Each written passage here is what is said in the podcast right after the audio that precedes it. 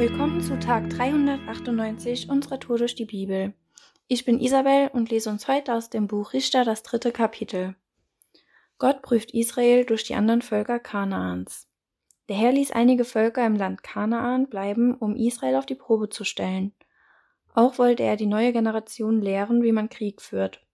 Denn sie hatte die Eroberung Kanaans nicht miterlebt.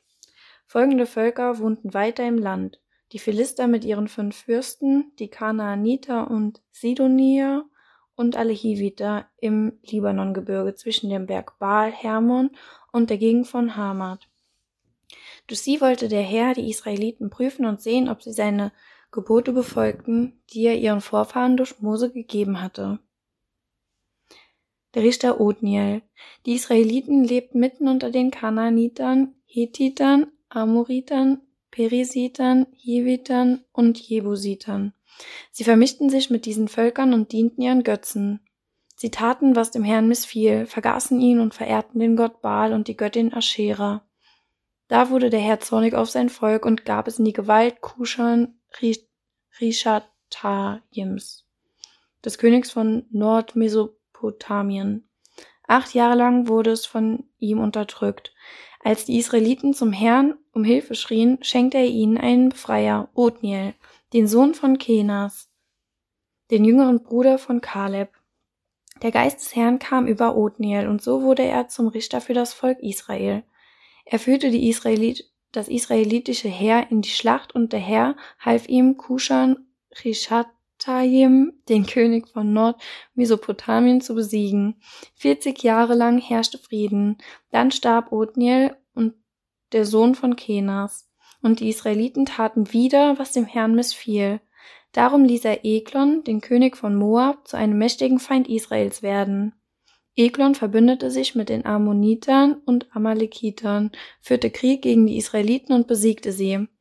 Er nahm die Palmstadt Jericho ein und unterwarf Israel 18 Jahre lang. Die List des Richters Ehud. Die Israeliten schrien zum Herrn um Hilfe und wieder gab er ihnen einen Befreier, Ehud, den Sohn von Gera aus dem Stand Benjamin, ein Linkshänder. Ihn sandten die Israeliten zum Moabiterkönig Eglon, um den Tribut zu entrichten. Ehud fertigte ein zweischneidiges Schwert an, das etwa 30 Zentimeter lang war und schnallte sich an der rechten Seite um. Mit der Waffe unter seinem Gewand versteckt, brachte er den Tribut zu König Eglon, der ein sehr dicker Mann war. Dann schickte er die Männer vor, die ihn als Lastträger begleitet hatten. Auch er verließ den Palast und ging in Richtung Gilgal.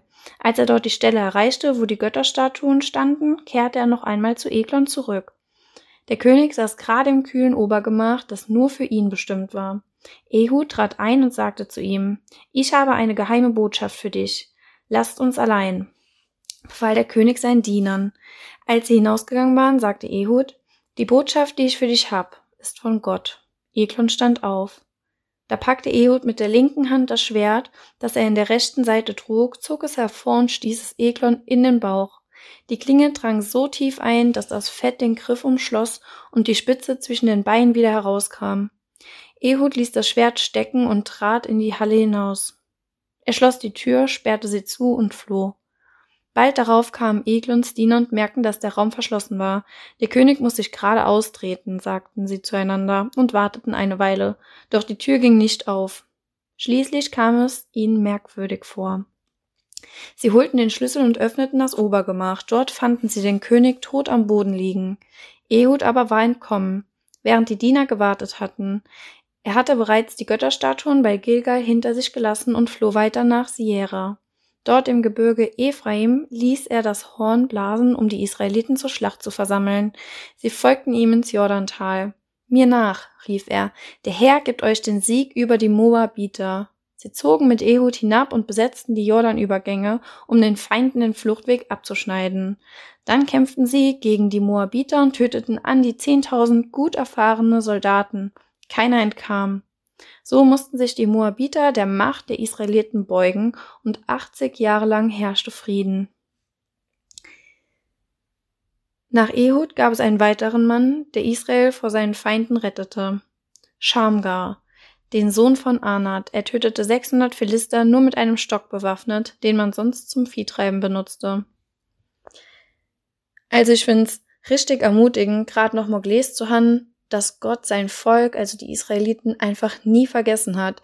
Er meint es einfach gut mit uns Menschen und das ist allein in dem Kapitel von den Richtern einfach nochmal deutlich zu sehen. Er möchte Gemeinschaft mit uns haben und wenn wir Gott nicht spüren, nicht hören und so, uns so weit entfernt von ihm fühlen, dann ist das nicht, weil Gott sich von uns einfach so entfernt hat, sondern wir von ihm.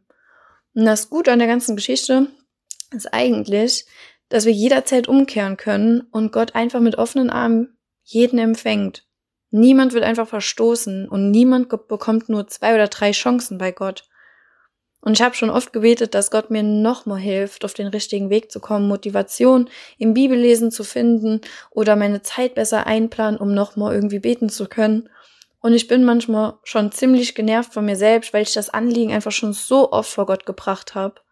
Aber ich darf mir einfach selbst nochmal bewusst machen, dass Gott sich einfach jedes Mal freut, wenn wir einfach zu ihm zurück wollen und Gemeinschaft mit ihm haben wollen. Das ist genau das, was er auch will.